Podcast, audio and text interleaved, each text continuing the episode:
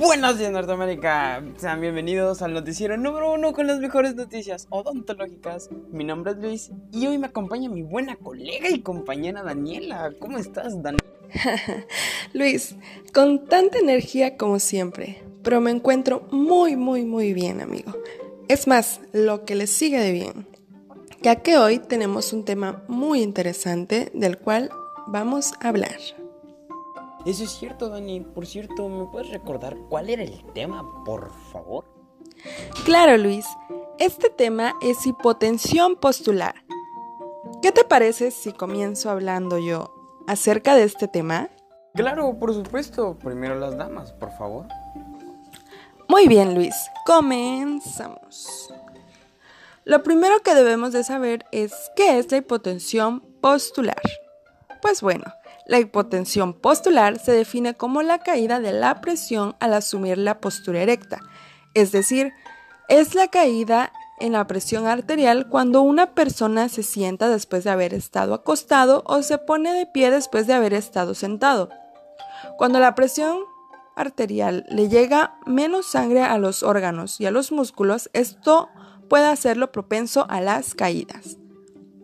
Algo curioso de esto es que se le considera la segunda causa más frecuente de pérdidas transitorias del conocimiento en el consultorio dental.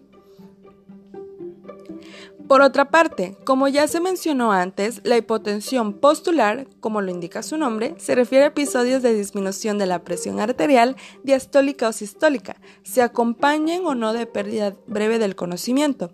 Actualmente se aceptan valores de disminución de la presión arterial mayores de 20 milímetros de mercurio para la presión sistólica y mayores de 10 milímetros de mercurio de la diastólica, al menos en su forma clásica ya que veremos más adelante que existen variantes del síndrome dependiendo del tiempo de producción de la hipotensión con respecto al cambio de posición, así como particularidades fisiopatológicas y clínicas.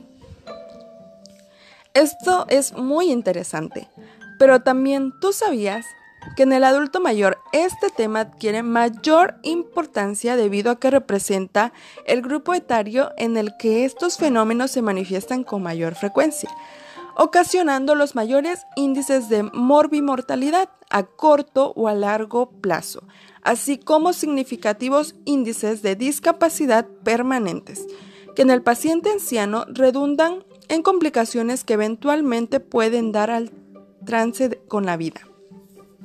Esto ya que los cambios fisiológicos del envejecimiento como la, la bilaridad de la presión arterial, la disminución de la eficiencia del control de reflejos neurovegetativos implicados en los cambios postulares, así como la digestión y las alteraciones degenerativas de los receptores arteriales y cardíacos.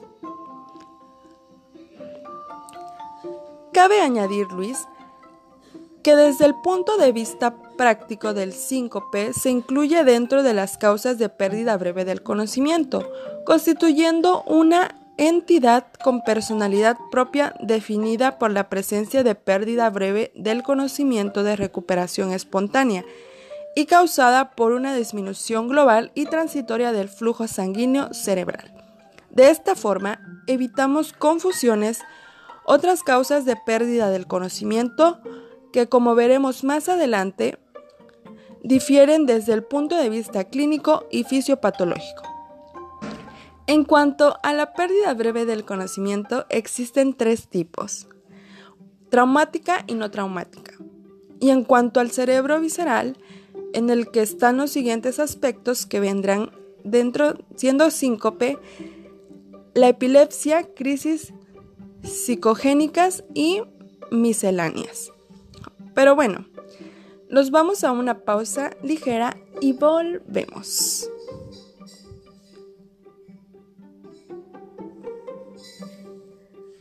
Y regresamos continuando con el tema. Hablaremos de los factores disponentes. Estos son múltiples causas que pueden provocar hipotensión postular. La mayoría de ellos no están relacionados con los procedimientos dentales. He aquí unos ejemplos. 1. Periodos prolongados de decúbito, posición horizontal en el sillón dental. 2. Administración de medicamentos.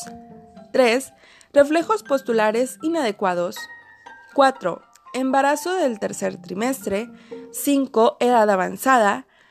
6. Insuficiencia venosa. 7. Insuficiencia suprarrenal o enfermedad de Addison. 8. Fatiga física. 9. Y última, pero no menos importante, hipotensión postular crónica.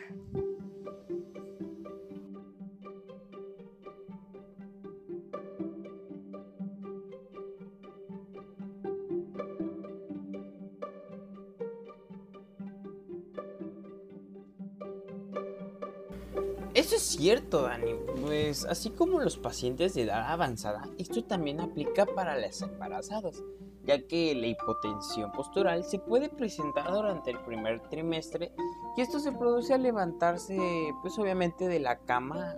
Eh, esto habitualmente, pues cuando nos levantamos en las mañanas, se puede presentar, pero por lo general, pues ya no se repetirá el resto del día.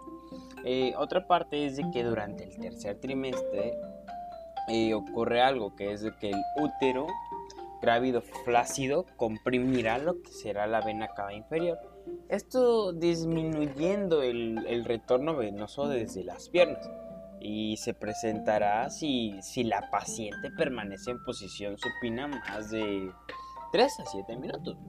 A este cuadro clínico, Dani, se, se presenta y se le denomina como síndrome de hipotensión supina del embarazo. Es por lo tanto muy prudente pedir que se acomode de forma lateral para evitar la compresión descrita durante unos minutos y luego ayudarla a incorporarse lentamente y con poco esfuerzo.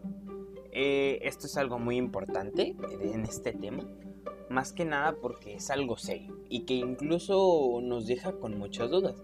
Es por eso que decidimos en este noticiero traerles algunas de las preguntas hechas por el público la semana pasada.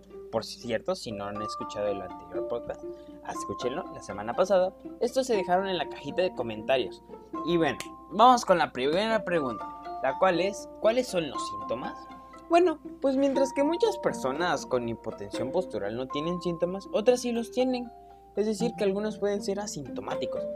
Eh, estos pueden variar de una persona a la otra y pues algunos pueden incluir lo que son mareos y aturdimientos, sentir que están a punto de desmayarse, es decir, perder el conocimiento, incluso caerse. Eh, dolores de cabeza, visión borrosa o visión de túnel, que también se conoce así. Eh, sentir confusión, aturdimiento, eh, sentir esa presión en la parte de atrás de los hombros o el cuello que sentimos que nos duele, eh, sentir náuseas o calor, la piel húmeda y pegajosa, debilidad o fatiga, y otra y así, estos, estos son algunos de los síntomas que se pueden sentir. Pero bueno, otra pregunta es cuándo suelen presentarse los síntomas. Y esto es algo muy importante que debemos de considerar. ¿Por qué? Porque eh, sabiendo cuándo pueden presentarse los síntomas vamos a prevenir muchas cosas. Y bueno, el primer síntoma pues obviamente es al ponerse de pie o sentarse abruptamente. Es decir, nos paramos rápido o nos sentamos de golpe. Y eso ocasiona pues ese mareo que algunas veces sentimos. Eh, otra es que en la mañana, cuando la presión arterial pues, tiende a ser más baja, es eh, en las mañanas, así como se dice, eh, después de una comida grande o de beber alcohol, al hacer ejercicio, al hacer fuerza en el baño, cuando estás enfermo, si se, o incluso si se pone ansioso o siente pánico por algo. O es decir, la mayoría de estas este, síntomas pues, pues, se presentan más que nada en situaciones en las cuales podemos estar presionados, desesperados, agitados. Así que lo que les recomiendo es que pues hay que mantener la calma, ¿sale? Para prevenir muchas cosas. Y como última pregunta, eh, ¿por qué se produce la posición? La hipotensión postural. Sí, y pues la hipotensión postural puede ser causada o relacionarse con, con lo siguiente, ¿no? Que principalmente lo que es la presión arterial alta, la diabetes, la insuficiencia cardíaca, la esterclerosis eh, o el endurecimiento de las arterias. Eh, también puede afectar el hecho de que tomar algunos diuréticos, antidepresivos o medicamentos para bajar la, presión arterial. Eh, asimismo, pues afecciones neurológicas como la enfermedad del Parkinson y pues algunos tipos de demencia. Y sobre todo, algo que es muy importante aquí, que esto lo quiero señalar, la deshidratación. Es por eso que siempre debemos de mantenernos muy bien hidratados para que pues no ocurran este tipo de cosas.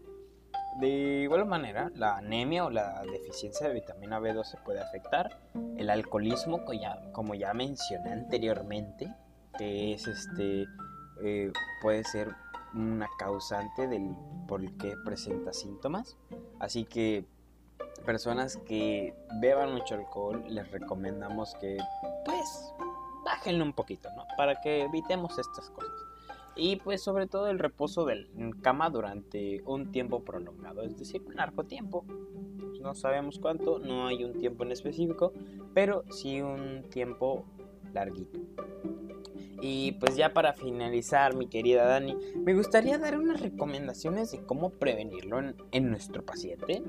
Y es que la mejor manera de evitar su, presentación es elaborar la historia clínica y revisar los, los, signos vitales antes y durante el procedimiento. En concreto, eh, pues se debe preguntar si ha tomado fármacos en los últimos dos años, ha sufrido mareos, convulsiones, sincope recientemente o incluso si ha presentado cuadros de hipotensión postural. Obviamente si nuestro paciente no sabe qué es eso, explicarle adecuadamente. Si estos dichos datos son positivos, el odontólogo, es decir, nosotros, tendremos que tomar las medidas adecuadas pues para prevenirlo. Y pues la toma de signos previa al procedimiento y su vigilancia durante este nos permitirán valorar las modificaciones y tomar las medidas pues pertinentes para evitar todas estas cosas. Muy buenas recomendaciones, ¿no creen? Pero bueno, eh, esto es todo por hoy y esperamos de todo corazón en realidad que les haya servido de gran ayuda y sobre todo que se hayan llevado una buena enseñanza de todo esto. En conclusión, esto es Buenos Días Norteamérica, su canal de noticias número uno odontológicas. Espero que les haya gustado. Bye y recuerden que aquí damos las mejores noticias. Cuídense mucho y hasta luego.